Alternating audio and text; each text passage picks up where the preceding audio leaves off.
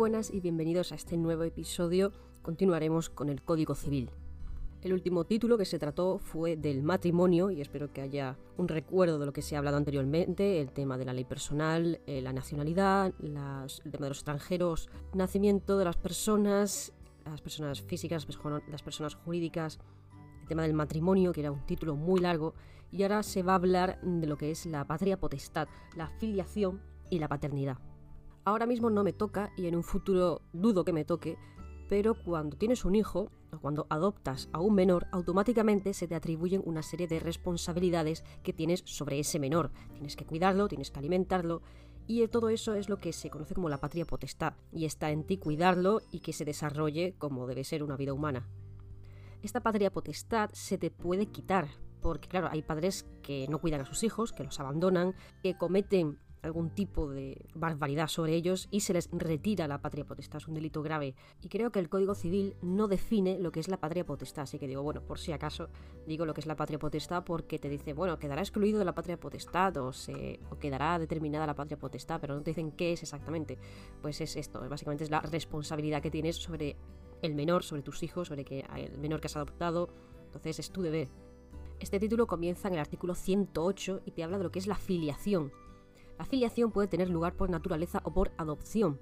La filiación por naturaleza puede ser matrimonial y no matrimonial. Es matrimonial cuando el padre y la madre están casados entre sí. La filiación matrimonial y la no matrimonial, así como la adoptiva, surten los mismos efectos conforme a las disposiciones de este código. Tenemos otro concepto que es la filiación. La filiación, como aquí se describe, puede ser matrimonial y no matrimonial, pero en primer lugar se divide por, de naturaleza, si tienes un hijo tuyo que sale de ti, o por adopción. Y luego la de naturaleza se divide en dos, matrimonial y no matrimonial. Esto puede ser una pregunta perfectamente que, se puede hacer. ¿Cómo es la filiación? ¿Cómo puede ser? ¿Cómo puede tener lugar? Pues por naturaleza y por adopción. Por naturaleza, matrimonial y no matrimonial. La preguntaza es, ¿qué es lo que determina la filiación? ¿Qué determina la filiación, el ser hijo de alguien? Pues determina los apellidos con arreglo a lo dispuesto en la ley. Es una pregunta muy tonta, pero la filiación determina los apellidos. Si la filiación está determinada por ambas líneas, el padre y la madre de común acuerdo podrán decidir el orden de transmisión de su respectivo primer apellido antes de la inscripción registral. Si no se ejercita esta opción, regirá lo dispuesto en la ley.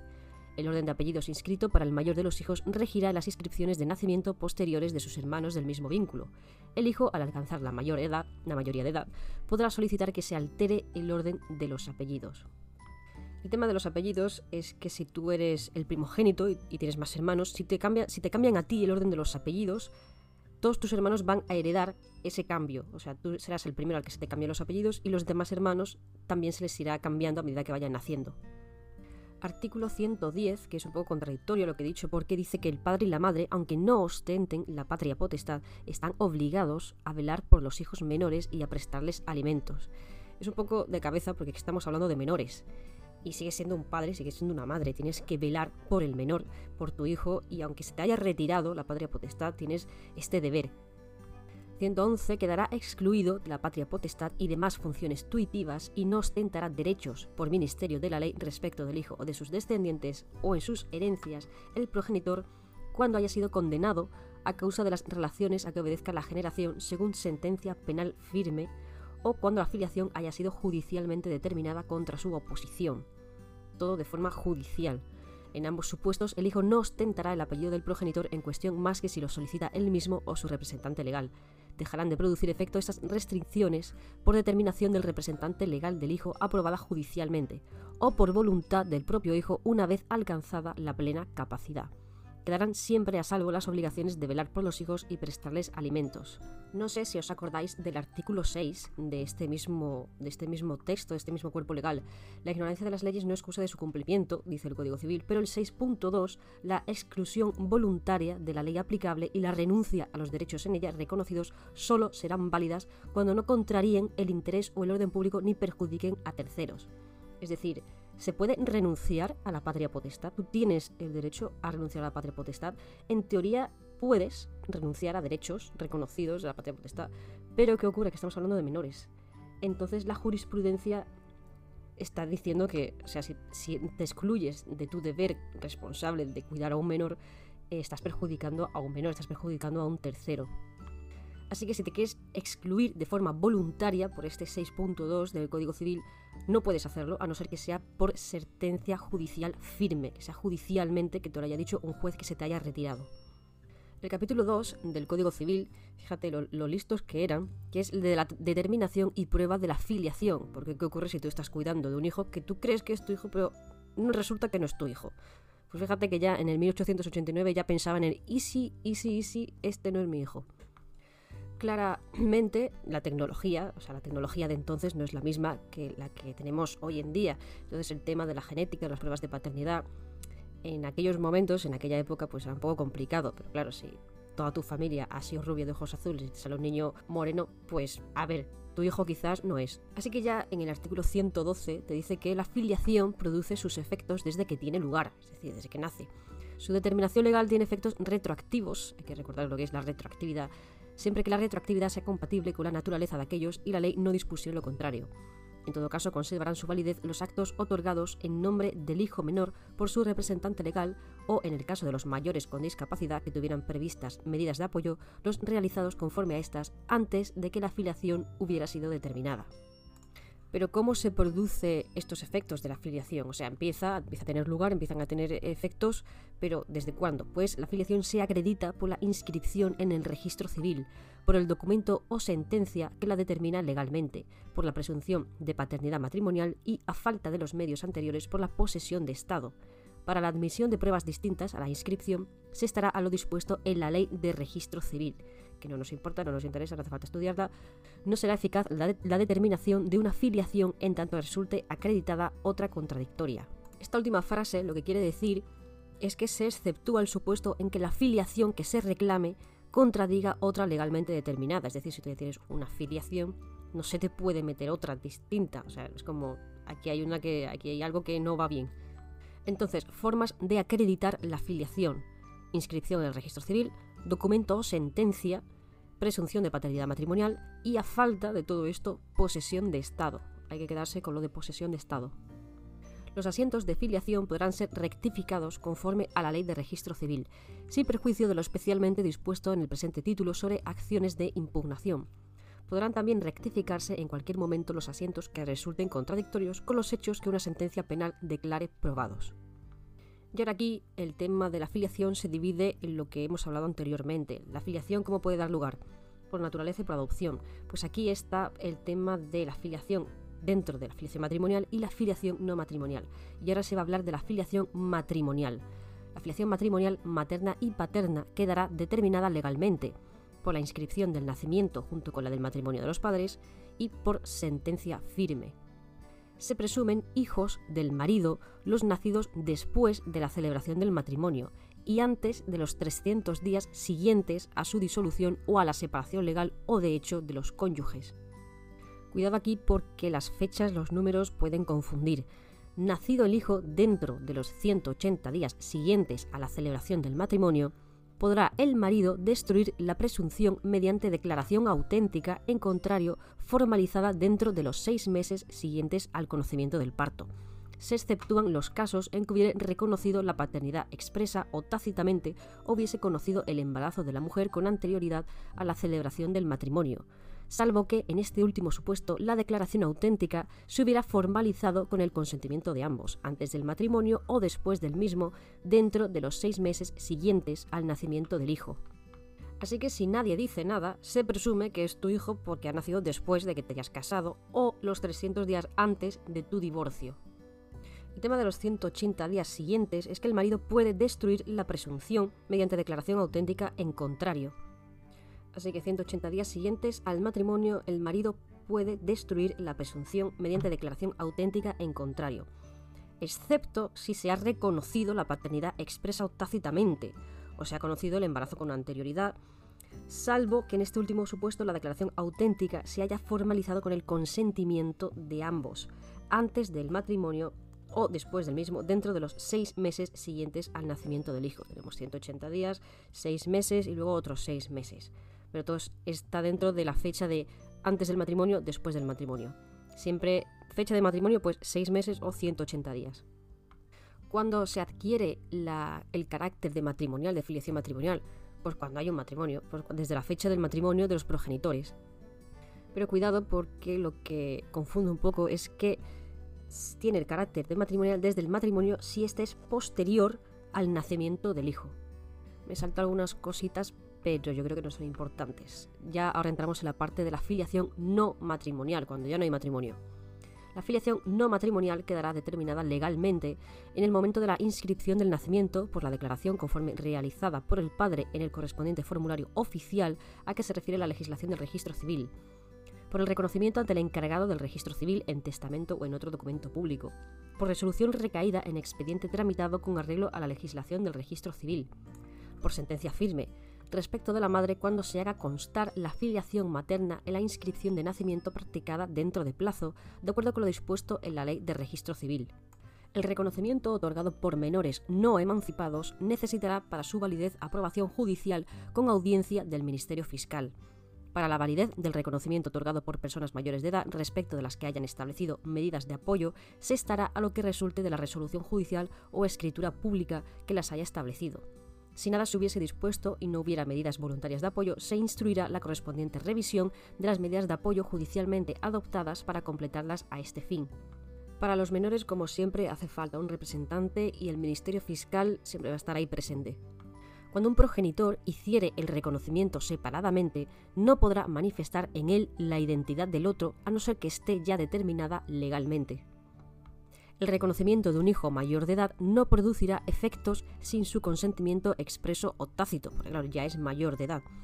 El consentimiento para la eficacia del reconocimiento de la persona mayor de edad con discapacidad se prestará por esta de manera expresa o tácita con los apoyos que requiera para ello.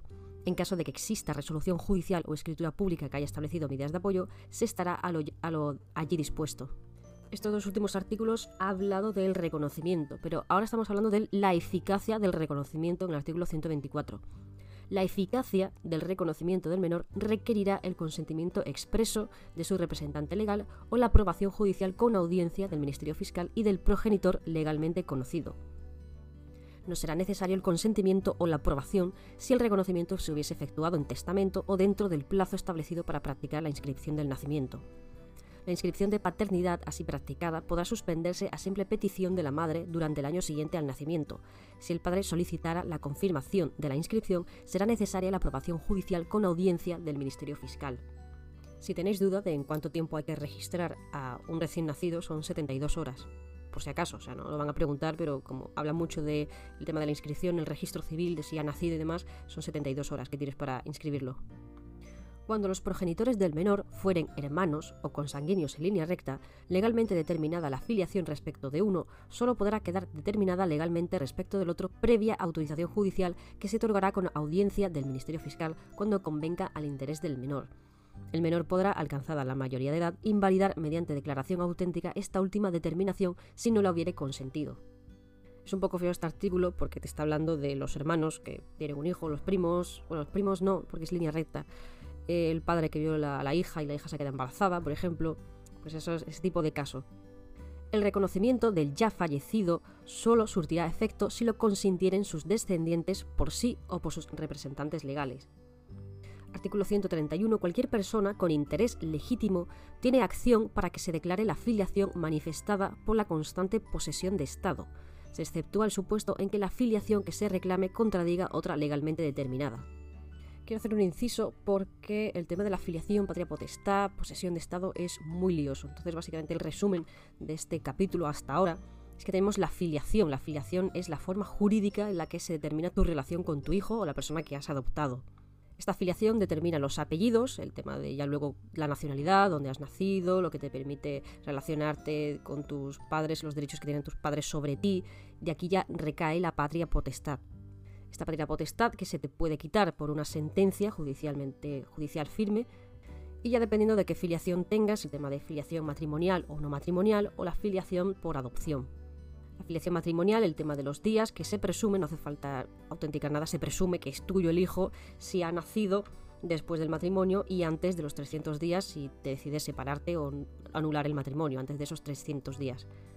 Luego se puede destruir la presunción de paternidad después de los 180 días siguientes del matrimonio, excepto si se ha reconocido o si ya se ha llegado a un acuerdo, dentro de los seis meses siguientes al nacimiento del hijo. Luego tenemos la filiación no matrimonial, que hace falta el registro, el registro civil de este menor o el hijo que de repente te descubres que tienes un hijo mayor de edad, pues tienes que registrarlo como tu hijo. Y aquí tenemos el reconocimiento ante el encargado del registro civil y la eficacia del reconocimiento del menor o incapaz que requiere el consentimiento expreso de su representante legal, aprobación judicial con audiencia del Ministerio Fiscal y del progenitor legalmente conocido, reconocido. Y por último tenemos esta cosa de posesión de Estado. ¿Qué es esta posesión de Estado? Digamos que no es filiación porque no se sabe muy bien si hay una relación biológica, si es tu hijo de forma sanguínea, si tenemos, si se comparte la misma sangre, si compartimos la misma sangre. Entonces digamos que tú por esta posesión de Estado, por esta posición continua de padre que has ejercido sobre este menor, aunque no sea tu hijo, la has ejercido durante mucho tiempo. Es básicamente tu posesión se ha digamos, enraizado, se ha determinado durante tanto tiempo que prácticamente eres el padre de este menor, eres la madre de este menor. Entonces, por posesión de Estado, puedes reclamar esta afiliación porque dices, bueno, por posesión de Estado he estado tanto tiempo siendo el cuidador de este niño, que aunque no sea mi hijo, puedo reclamar esta afiliación. Así también es como se consigue la nacionalidad española. Has estado tanto tiempo en España que ya, por haber estado tanto tiempo en España, prácticamente ya estos 10 años que has estado en España, automáticamente tienes la nacionalidad española, porque has estado poseyendo esta nacionalidad, entre comillas, tanto tiempo que se te ha sentado. Pues lo mismo pasa en este, en este caso. Por eso los siguientes artículos son un poco liosos, porque en el artículo 132 te habla que a falta de la correspondiente posesión de Estado, la acción de reclamación de la filiación matrimonial, que es imprescriptible, corresponde al padre, a la madre o al hijo. Si el hijo falleciere antes de transcurrir cuatro años desde que alcanzase plena capacidad o durante el año siguiente al descubrimiento de las pruebas en que se haya de fundar la demanda, su acción corresponde a sus herederos por el tiempo que faltare para completar dichos plazos. Entonces, dentro de la reclamación de la filiación matrimonial, puede reclamar el padre, la madre o el hijo, si no tienes la posesión de Estado, a falta de la posesión de Estado. La acción de reclamación de filiación no matrimonial, cuando es no matrimonial, cuando falte la respectiva posesión de Estado, corresponderá al hijo durante toda su vida. Así que hay que tener cuidado con esta reclamación de la filiación, cuando no hay posesión de Estado, cuando falta. Dentro de la filiación matrimonial, ¿quién puede reclamar? Padre, madre o hijo dentro de la reclamación de filiación no matrimonial, el hijo durante toda su vida. En ambos casos, en tanto sea matrimonial o no matrimonial, si el hijo fallece antes de transcurrir cuatro años desde que alcanzase la mayoría de edad o recobrar capacidad suficiente a tales efectos, porque se lo han quitado, lo que sea, o se ha recuperado, yo que sé, o durante el año siguiente el descubrimiento de las pruebas en que se funde la demanda, su acción corresponde a sus herederos por el tiempo que falte para completar dichos, dichos plazos. Un poco difícil esto de que haya herederos, pero digamos que lo matan, muere en un accidente de tráfico, eh, ocurre alguna desgracia, bueno, pues le corresponde a los herederos dentro de estos cuatro años. Dentro de la reclamación de la filiación no matrimonial, no solamente el hijo puede hacerlo durante toda la vida, sino también los progenitores, pero en el plazo de un año contado desde que hubieran tenido conocimiento de los hechos en que hayan de basar su reclamación. Esta acción no será transmisible a los herederos, quienes solo podrán continuar la acción que el progenitor hubiere iniciado en vida. Este ejercicio de reclamación también es compatible con la impugnación, que se hablará ahora más adelante, el tema de la impugnación de la filiación. Porque del mismo modo que se puede reclamar que un hijo es hijo tuyo, también se puede impugnar, en plan de, oye, yo creo que no, que yo reclamo que o sea, esto se tiene que estudiar, esto quizás no es correcto, quizás este hijo no es el mío, tengo impugno, igual que impugnas un examen, pues impugnas a tu hijo. Ha quedado un poco feo, no es impugnar a tu hijo, es impugnar la paternidad que se te ha asignado porque se piensa que eres el padre. Impugnación. El marido podrá ejercitar la acción de impugnación de la paternidad en el plazo de un año contado desde la inscripción de la filiación en el registro civil sin embargo, el plazo no correrá mientras el marido ignore el nacimiento. Fallecido el marido sin conocer el nacimiento, el año se contará desde que lo conozca el heredero. Si el marido, pese a conocer el hecho del nacimiento de quien ha sido inscrito como hijo suyo, desconociera su falta de paternidad biológica, el cómputo del plazo de un año comenzará a contar desde que tuviera tal conocimiento. Si el marido falleciere antes de transcurrir el plazo señalado en los párrafos anteriores, la acción corresponderá a cada heredero por el tiempo que faltare para completar dicho plazo. Entonces digamos que tienes un hijo como padre, tienes un hijo y tienes un año desde que se ha registrado, desde que se ha inscrito en el registro civil. ¿Qué ocurre? Que te acuestas con alguien, tiene un hijo, pero tú no sabes que tiene un hijo. Descubres que tiene un hijo de repente. Pues cuando tú tienes el conocimiento de que, de que coño, tienes un hijo de repente y resulta que eres estéril y te han encasquetado un hijo ajeno, dices, bueno, pues tengo un año para decir, oye, las pruebas, por favor, porque soy estéril, es imposible que me hayan encasquetado un, niño. Pues tienes un año para hacer las pruebas, impugnar todo esto. Igualmente que si crees que es tu hijo y estás seguro que es tu hijo, pero empiezas a dudar, dices, oye, mira, que quizás no eres el padre, dices, ah, bueno, pues venga, a partir de que conoces que puedes no ser el padre, pues te haces la prueba, un año también. Y si fallece y hay más niños de por medio, pues los herederos pues pueden completar este plazo, pueden hacer la voluntad de, su padre o de, quien haya hecho la petición de dentro de este año pues hacer la prueba. ¿Quién más puede impugnar el hijo? El propio hijo o hija. La paternidad podrá ser impugnada por el hijo durante el año siguiente a la inscripción de la filiación. Si fuere menor o persona con discapacidad con medidas de apoyo para impugnarla, el plazo del año se contará desde la mayoría de edad o desde la extinción de las medidas de apoyo. El ejercicio de la acción en interés del hijo que sea menor corresponderá asimismo durante el año siguiente a la inscripción de la filiación a la madre que ostente la patria potestad, a su representante legal o al Ministerio Fiscal. Si se tratare de persona con discapacidad, ésta, quien preste el apoyo y se encuentre expresamente facultado para ello o en su defecto el Ministerio Fiscal, podrán asimismo ejercitar la acción de impugnación durante el año siguiente a la inscripción de la filiación. Si el hijo, pese a haber transcurrido más de un año desde, la inscripción en el registro, desde su mayoría de edad o desde la extinción de la medida de apoyo, desconociera la falta de paternidad biológica de quien aparece inscrito como su progenitor, el cómputo del plazo de un año comenzará a contar desde que tuviera tal conocimiento. Cuando el hijo falleciere antes de transcurrir los plazos establecidos en los párrafos anteriores, su acción corresponderá a sus herederos por el tiempo que faltare para completar dichos plazos. Si faltan las relaciones familiares, la posesión de estado de filiación matrimonial, la demanda podrá ser interpuesta en cualquier tiempo por el hijo o sus herederos. De repente tienes sospechas de que eres un hijo perdido de Dalí, o que eres un hijo de Julio Iglesias, o que tu padre es el rey, o que yo qué sé, cualquier personaje de estos, yo qué sé.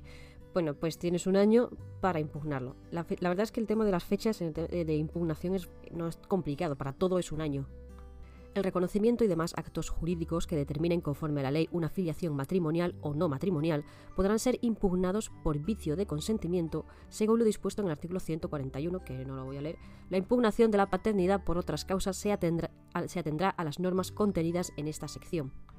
Bueno, al final sí que lo he leído, el 141 hay que leerlo porque está ahí a tres artículos más. El tema del vicio es porque si te lo hacen, el tema del reconocimiento de la filiación, si es con violencia, con intimidación, un error, tienes también este plazo de un año para impugnarlo. ¿Quién más puede impugnar? Tenemos al Padre, al Hijo y al Espíritu Santo. Tenemos a la Madre.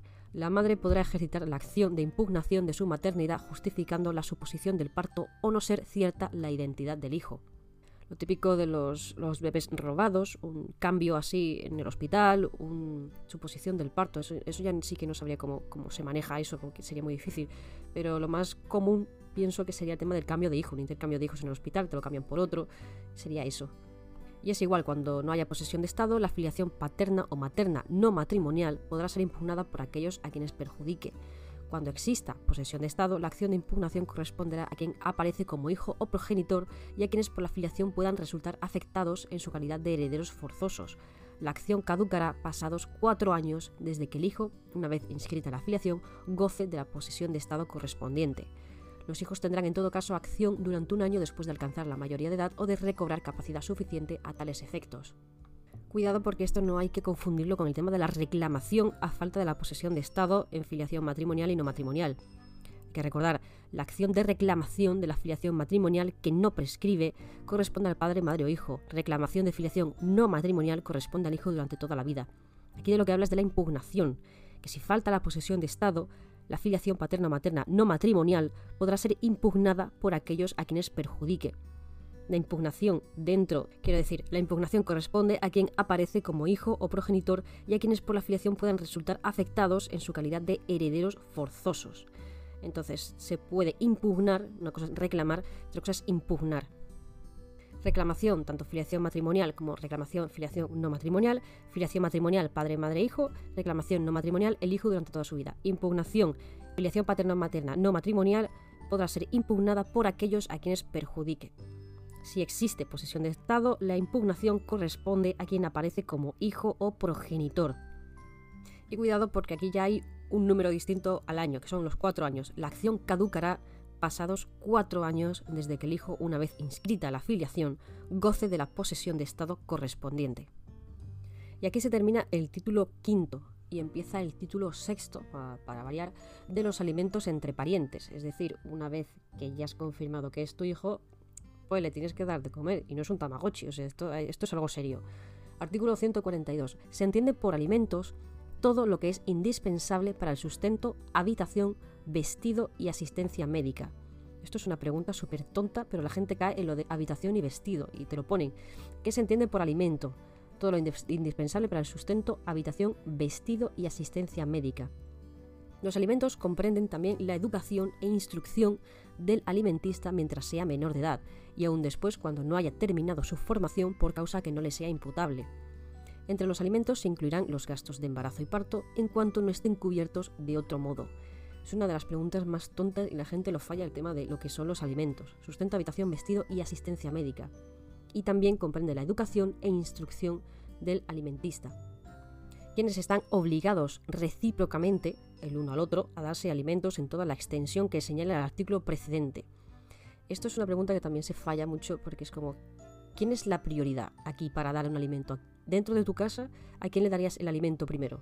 Pues el Código Civil te dice que el primero son los cónyuges, o sea, tu marido o tu mujer, tienes la prioridad primero a, los cónyuges.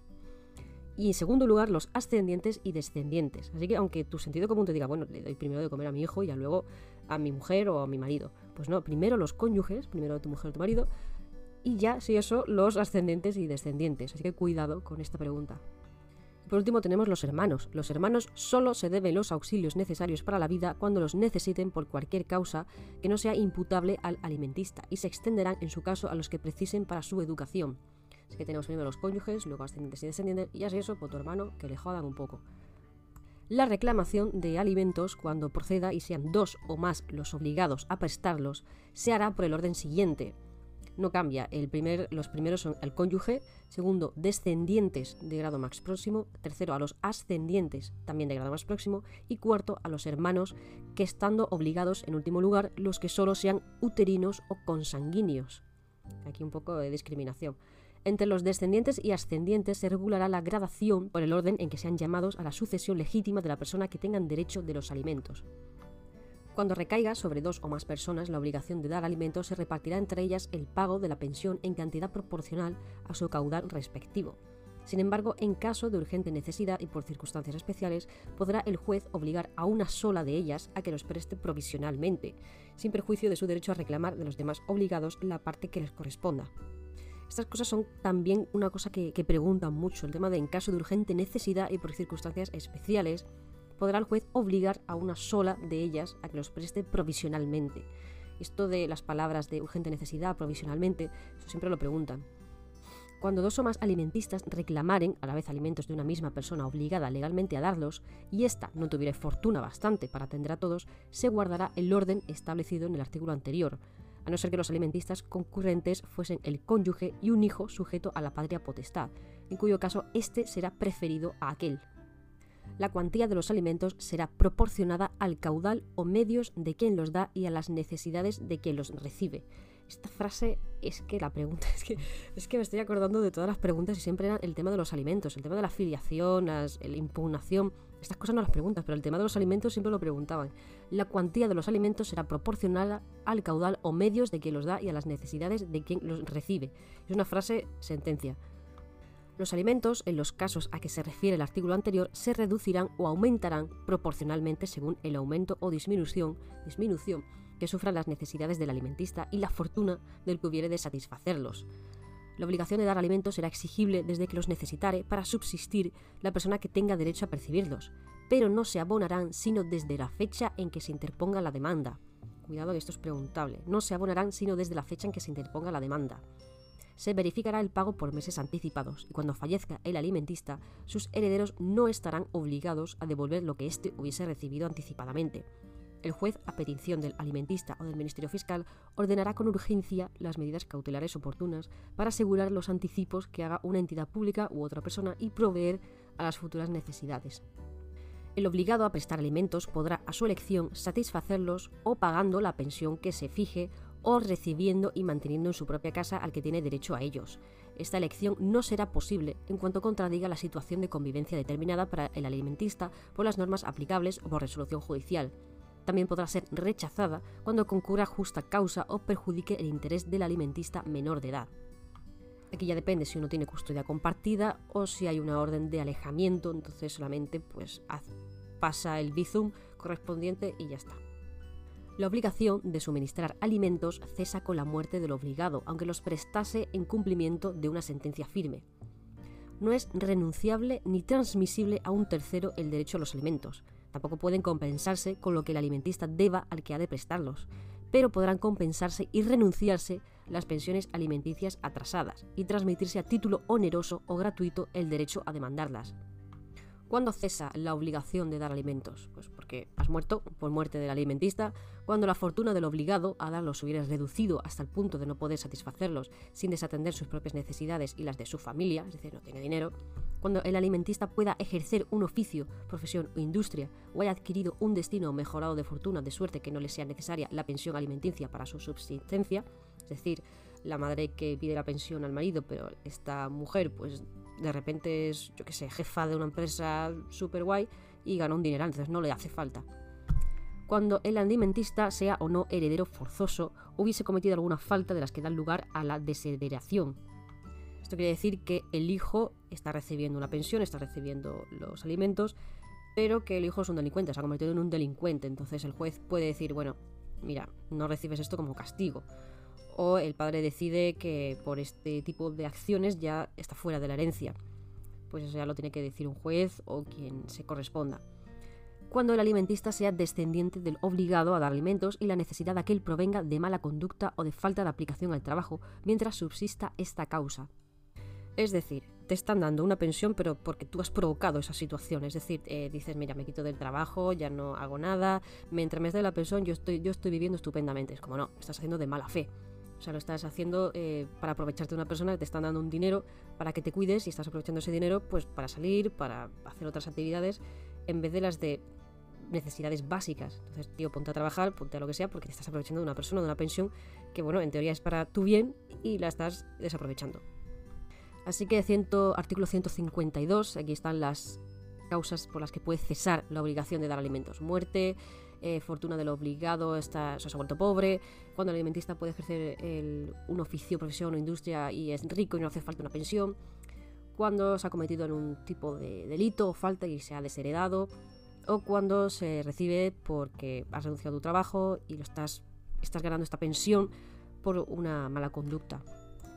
Y por último, las disposiciones que preceden son aplicables a los demás casos en que por este código, por testamento o por pacto, se tengan derechos a alimentos salvo lo pactado, lo ordenado por el testador o lo dispuesto por la ley para el caso especial de que se trate. El siguiente título es larguito y es un poco coñazo, así que voy a intentar resumirlo en vez de leer los artículos como he estado haciendo hasta ahora, es que incluso para mí me parece un poco coñazo y si eso resaltaré lo que podían preguntar o lo que han preguntado. El título séptimo de las relaciones paterno-filiales, empezando por el artículo 154.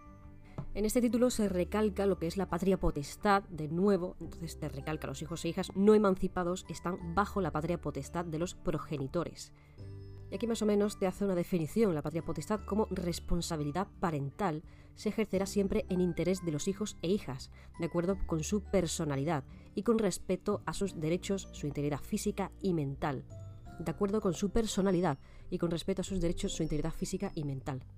Entonces, claro, como ejerces esta responsabilidad, pues tienes que velar por ellos, representarlos, decidir sobre ellos, y sin embargo, eh, los hijos e hijas, cuando tienen suficiente madurez, deberán ser oídos siempre antes de adoptar decisiones que les afecten, sea en procedimiento contencioso o de mutuo acuerdo. Por ejemplo, el tema de los padres divorciados.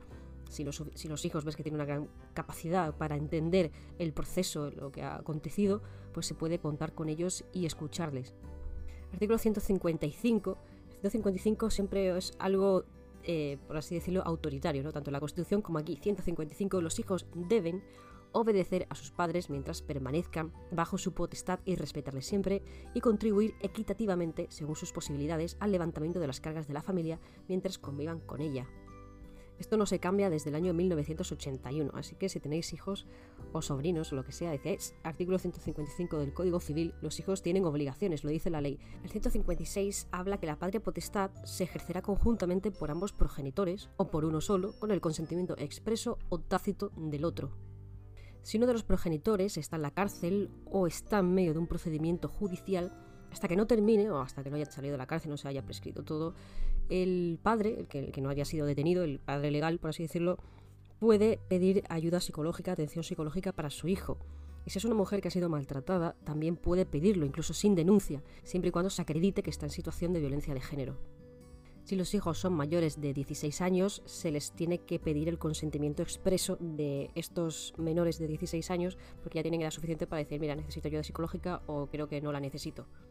Si los padres están peleados y no saben o se pelean por la patria potestad del menor, el hijo, si tiene más de 12 años, puede decidir eh, quién ejerce la patria potestad, si lo ejerce uno, si lo ejerce otro, si lo ejercen parcialmente o durante un tiempo.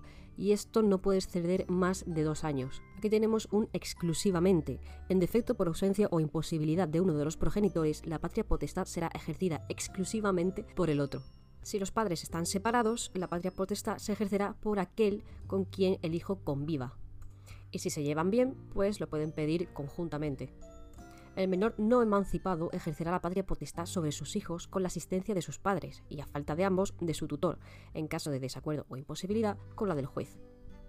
Ante todo, y siempre teniendo en cuenta el hijo, si es eh, un poco mayor, si tiene madurez suficiente, y, con, a instancia de él, de cualquier pariente del Ministerio Fiscal, el juez es el que tiene que dictar las medidas para la prestación de alimentos, las prestaciones de necesidades, las disposiciones eh, respecto a la potestad, la de guarda, las medidas necesarias para evitar la sustracción de los hijos menores, lo que es la retirada del pasaporte, la prohibición de expedición de, este pasaporte, el sometimiento a autorización judicial previa de cualquier cambio del domicilio del menor, prohibición del territorio nacional, salvo esta autorización. Entonces es el juez a instancia del menor, del pariente del Ministerio Fiscal, es el que dicta todas estas medidas. Sobre todo el tema de eh, la sustracción del pasaporte, sustracción o prohibición de, del pasaporte. Porque ocurre si hay una, digamos, custodia compartida y uno de los padres es extranjero y aprovecha una de estas salidas para sustraer al menor. Pues el juez puede dictar que, no se le, que se le retire el pasaporte para evitar esta salida. También es el que dicta el tema de la aproximación al menor, ya sea a los parientes, ya sea a los tutores, es el que decide eh, el tema de las medidas de distanciamiento, el tema de la seguridad. También las comunicaciones, también la suspensión cautelar de la patria potestad o de la guardia de la custodia. Y en caso de posible desamparo del menor, el juzgado comunicará las medidas a la entidad pública. Todas estas medidas podrán adoptarse dentro de cualquier proceso judicial o penal o bien en un expediente de jurisdicción voluntaria. El tema del desamparo de un menor hay que tenerlo cuidado porque esto se hablará en el tema de la tutoría, la curatela, la guarda de hecho y la entidad pública estará metida dentro de todo esto. Dentro del tema del desamparo, la entidad pública, mayúscula, entidad pública, será la encargada. Ante la duda y siempre cuando no hay, no hay un acuerdo, cuando no llegan a ningún acuerdo los padres, el juez va a ser el que decidirá.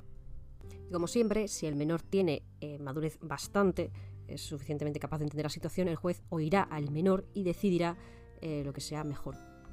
Sobre todo los mayores de 12 años.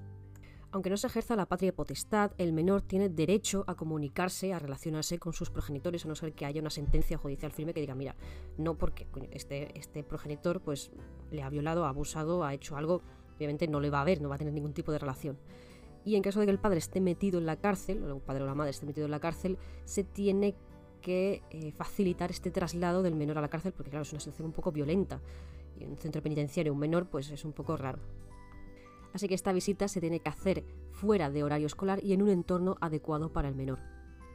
No podrán impedirse sin justa causa las relaciones personales del menor con sus hermanos, abuelos u otros parientes y allegados, sin justa causa, es decir, tiene que haber una causa o una justificación. Si no hay padres de por medio, la entidad pública el del respectivo territorio será quien se asegure de, esta, eh, de estas visitas, de, estas comunicaciones con los hermanos, los abuelos y demás, con inmediata notificación al Ministerio Fiscal.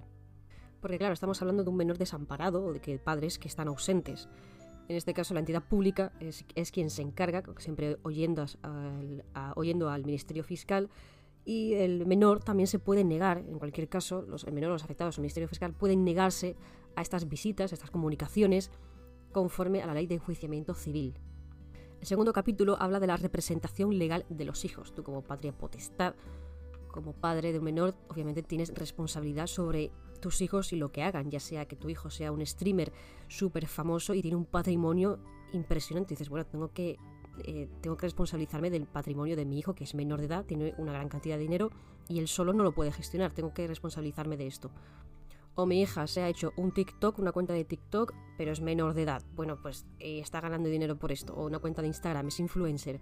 O mi hijo es cantante. O yo qué sé, una, cualquier cosa de, de estos de, niños famosos, pues los padres son los que se responsabilizan de todo esto.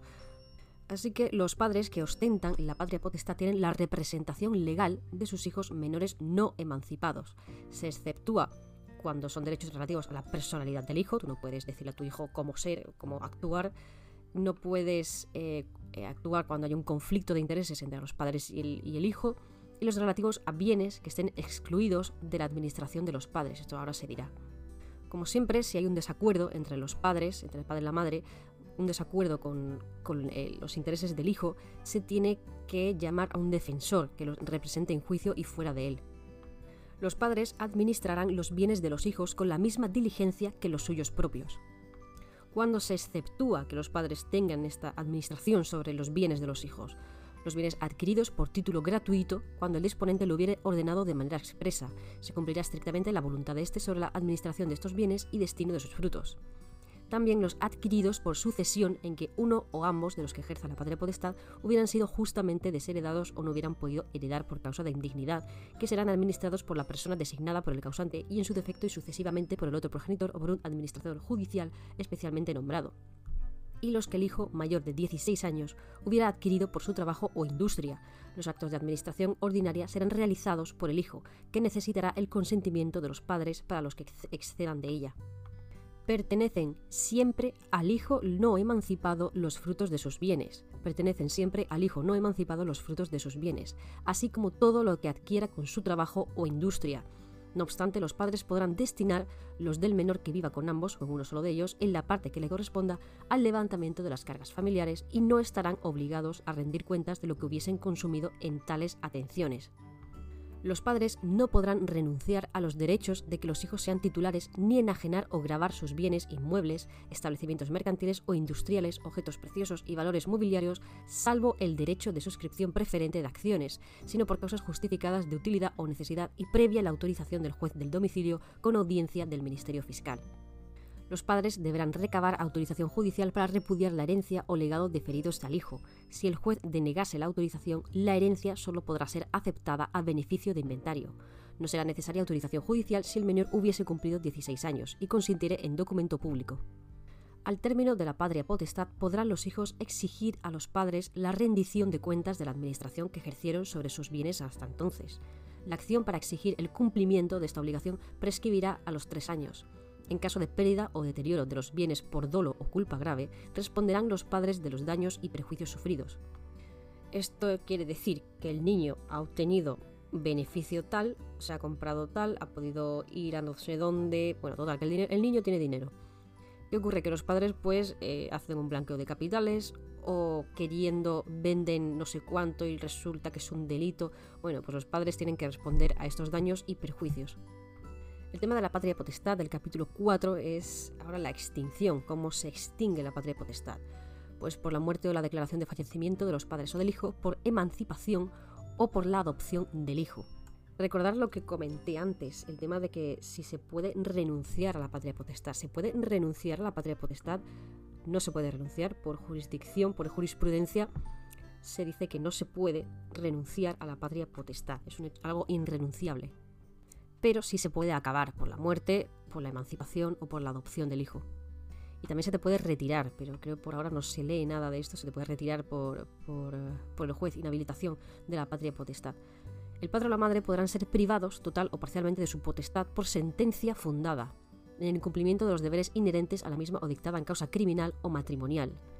Esto es importante, es un delito grave. Si te quitan la patria potestad es que has cometido algo grave. Capítulo quinto de este título es de la adopción y otras formas de protección de menores, de la, guardia, de la guarda perdón, y acogimiento de menores.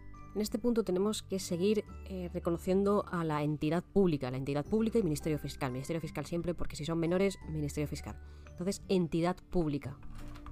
Cuando la entidad pública a la que en el respectivo territorio está encomendada la protección de los menores, constante que un menor se encuentra en situación de desamparo, tiene por Ministerio de la Ley la tutela del mismo y deberá adoptar las medidas de protección necesarias para su guarda, poniéndolo en conocimiento del Ministerio Fiscal y, en su caso, del juez que acordó la tutela ordinaria es una situación de desamparo, es la que se produce de hecho a causa del incumplimiento o del imposible o inadecuado ejercicio de los deberes de protección establecidos por las leyes para la guarda de los menores, cuando estos queden privados de la necesaria asistencia moral o material. En cuanto la entidad pública consigue la tutela del menor, automáticamente se suspende la patria potestad o la tutela que tenía previamente de, los padres o quienes fuesen sus tutores pero son compatibles los actos patrimoniales, el tema de eh, los bienes y demás, los padres pueden todavía tener responsabilidad sobre las cosas del menor. Cuando se retira la tutela o la guarda de los menores y la consigue la entidad pública, los padres tienen un periodo de dos años para poder reclamarla y volver a pedir la patria potestad y la tutela del menor si pasa el plazo de dos años, ya no tienen derecho para reclamar o para pedir la, vuelta de la patria potestad o de la tutela. Solamente puede recurrir el Ministerio Fiscal. Quien decide en todo momento es la entidad pública, así como también puede asumir una guarda provisional de un menor mediante resolución administrativa. No hace falta una resolución judicial, sino simplemente por resolución administrativa, y siempre comunicándolo al Ministerio Fiscal. La tutela de la entidad pública cesa cuando el menor se ha trasladado voluntariamente a otro país, que el menor se encuentra en el territorio de otra comunidad autónoma, en cuyo caso se procederá al traslado del expediente de protección y la entidad pública cambia por esta comunidad autónoma, y que hayan transcurrido 12 meses desde que el menor abandonó voluntariamente el centro de protección encontrándose en paradero desconocido.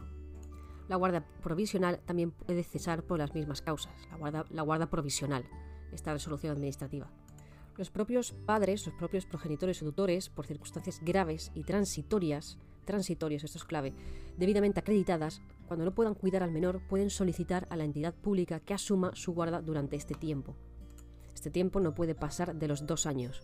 Esta entrega se hace por escrito y la resolución administrativa sobre las asunciones de guarda por la entidad pública, así sobre así como sobre cualquier variación posterior de su forma de ejercicio, será fundamentada y comunicada a los progenitores o tutores y al Ministerio Fiscal. Pero ¿de qué forma se puede proteger a un menor en estas situaciones de desamparo, cuando ya no hay una padre potestad, ya no hay un tutor, ya no hay padres de por medio? Pues tenemos la guarda y acogimiento de menores, tenemos el acogimiento familiar y tenemos la adopción. De forma resumida, la guarda y acogimiento de menores es cuando la entidad pública es encomendada de la protección de los menores, constate que un menor se encuentra en situación de desamparo, como ya se ha dicho anteriormente, tiene tutela de este y deberá adoptar las medidas de protección necesarias poniéndolo en conocimiento, como siempre, del Ministerio Fiscal y en su caso del juez. Ya se ha mencionado que esto es una resolución administrativa y hay que ponerlo en conocimiento del Ministerio Fiscal. Estas medidas se tienen que notificar a los progenitores, tutores o guardadores y al menos si tiene suficiente madurez y mayoría de 12 años de forma inmediata sin que sobrepase el plazo de 48 horas. Esto sobre todo cuando es en situación de desamparo y lo que se ha comentado de los dos años que tienen los progenitores para reclamar, por así decirlo, otra vez la patria potestad de la tutela sobre este menor. quitando la entrega voluntaria, esta guarda, esta guarda que hace la entidad pública, se realizará mediante el acogimiento familiar que lo hace la entidad pública, y no siendo este posible o conveniente, mediante acogimiento residencial, esto luego se va a desarrollar. Se buscará siempre el interés del menor y se priorizará su reintegración, en la propia familia y junto con sus hermanos. Esta situación, en este acogimiento, será revisado cada seis meses. Podrá, podrá establecerse por la entidad pública la cantidad que deben abonar los progenitores o tutores para contribuir en concepto de alimentos a los gastos derivados del cuidado y atención del menor, así como los derivados de la responsabilidad civil de los menores por sus actos hay que tener en cuenta que no podrá ser acogedor los que no pueden ser tutores. Es decir, si por una causa legal, por causa administrativa no puedes ser tutor, claramente no puedes acoger a un menor.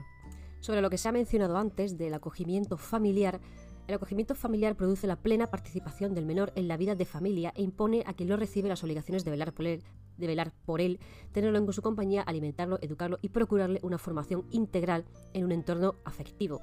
En el caso de menor con discapacidad, deberá continuar con los apoyos especializados que viniera recibiendo o adoptar otros más adecuados a sus necesidades. El acogimiento requerirá el consentimiento de los acogedores y del menor acogido si tuviera suficiente madurez y en todo caso si fuera mayor de 12 años. Si surgieren problemas graves de convivencia entre el menor y la persona o personas a quien hubiere sido confiado la guarda en acogimiento familiar, aquel, el acogedor, el Ministerio Fiscal, los progenitores o tutor que no estuvieran privados de la patria potestad o de la tutela a cualquier persona interesada, podrán solicitar a la entidad pública la remoción de la guardia. ¿Cómo cesa este acogimiento familiar? Cesa por resolución judicial, por resolución de la entidad pública, de oficio o a propuesta del Ministerio Fiscal, progenitores, tutores, el propio menor, etc., por la muerte o declaración del fallecimiento del acogedor o acogedores del menor y por la mayoría de edad del menor. Todas estas acciones, todas estas actuaciones se practicarán con la obligada reserva. Hay varias modalidades de acogimiento familiar tenemos el acogimiento familiar de urgencia para niños menores de 6 años, cuya duración no puede exceder de más de 6 meses, para decidir la medida de protección familiar. Luego tenemos el acogimiento familiar temporal, que es de carácter transitorio, porque se prevé la reintegración del menor en su propia familia, porque se adopta una medida de protección como el acogimiento familiar permanente o la adopción. Este acogimiento tendrá una duración máxima de dos años, salvo prórroga por interés superior del menor. Y luego tenemos el acogimiento familiar permanente, se constituirá al finalizar el plazo de dos años de acogimiento temporal o directamente en casos de menores con necesidades especiales o cuando las circunstancias lo aconsejen. Tenemos acogimiento familiar de urgencia, familiar temporal y familiar permanente. Luego se ha mencionado el acogimiento residencial, que es dentro de un centro, y quienes se encargan, quienes son responsables, son los directores o los responsables de este centro. Y cuidado aquí porque esto es una pregunta, esto es una preguntaza. Incumbe al Ministerio Fiscal la superior vigilancia, de la tutela, acogimiento o guarda de los menores. ¿A quién le incumbe la superior vigilancia? Superior vigilancia, vigilar a los menores. No es que se, no es que se, ¿cómo decirlo? No es que se encarguen de ellos, que puede ser la entidad pública, sino quienes vigila, quienes velan por la seguridad de los menores. Siempre va a ser el Ministerio Fiscal. El Ministerio Fiscal habrá de comprobar al menos semestralmente la situación del menor y por último tenemos la adopción, ya que si no hay acogimiento y demás, pues se puede, bueno, el niño no tiene padres, no tiene a nadie que lo cuide, pues se puede adoptar este menor. Tenemos la adopción y requiere que el adoptante sea mayor de 25 años. Si son dos, basta con que uno de ellos tenga más de 25. Creo que el máximo era 45. La diferencia de edad entre adoptante y adoptando será de al menos 16 años y no podrá ser superior a 45 años, lo que he dicho, mayor de 25 y menor de 45 salvo excepciones como la adopción de grupos de hermanos. Si son dos, será suficiente con que uno de ellos no tenga esa diferencia de edad. No pueden ser adoptantes los que no puedan ser tutores. Únicamente podrán ser adoptados los menores no emancipados, excepto cuando inmediatamente antes de la emancipación hubiera existido una situación de acogimiento con los futuros adoptantes o de convivencia estable con ellas de al menos un año. Es decir, los menores que están dentro de una casa, de una familia, dicen, bueno, te adoptamos, ya eres uno más de la familia, o sea, te adoptamos.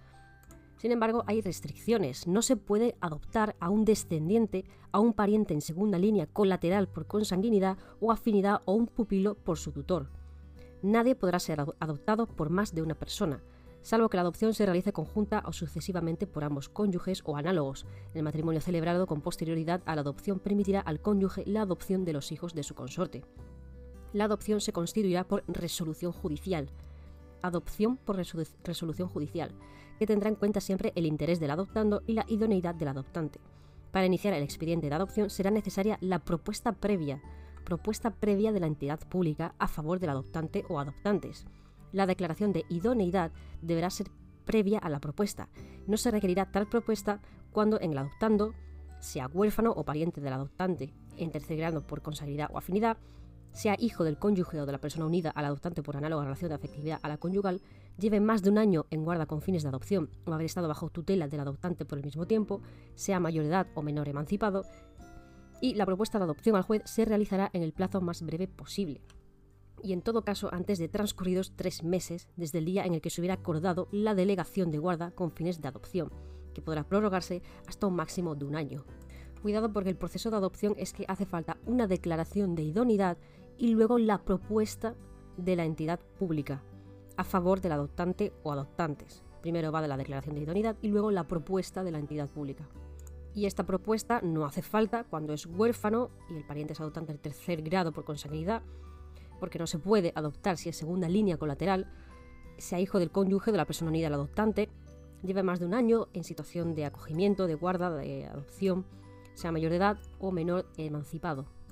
La adopción produce la extinción de los vínculos jurídicos entre el adoptado y su familia de origen, excepto cuando el adoptado sea hijo del cónyuge o de la persona unida al adoptante, aunque el consorte o la pareja fallezca o cuando solo uno de los progenitores haya sido legalmente determinado, siempre que hubiera sido solicitado por el adoptante, el adoptado tenga más de 12 años y el progenitor cuyo vínculo haya de persistir.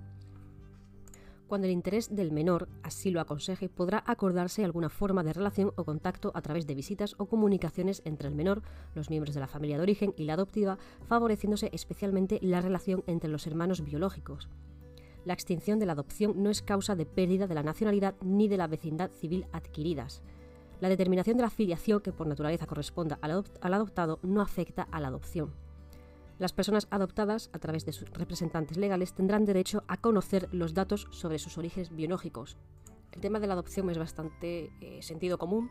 Tienes que tener más de 25 años, menos de 45, a no ser que eh, adoptes a un grupo de hermanos o eh, una de tus, tu pareja, si tienes 22 y tu pareja tiene 26, pues podéis adoptarlo porque uno de los dos tiene más de 25. Luego el tema de la declaración de idoneidad y la propuesta previa, que no hace falta cuando sea huérfano, el tema del tercer grado de consanguinidad, más de un año en guarda con fines de adopción, no haber estado bajo tutela del adoptante, la propuesta de adopción al juez, que será antes de transcurridos tres meses desde el día en que se hubiera acordado la delegación de guarda con fines de adopción, y poder prorrogarse hasta un año. Y yo creo que ya no hay más que hablar de este título, he intentado resumirlo y ser breve, porque es un poco largo de, leer, y ya el siguiente título será de la ausencia, ya para el siguiente audio, pero espero ya terminar el Código Civil. Así que nada, con esto y un bizcocho el siguiente, el título 8. Me ha quedado precioso.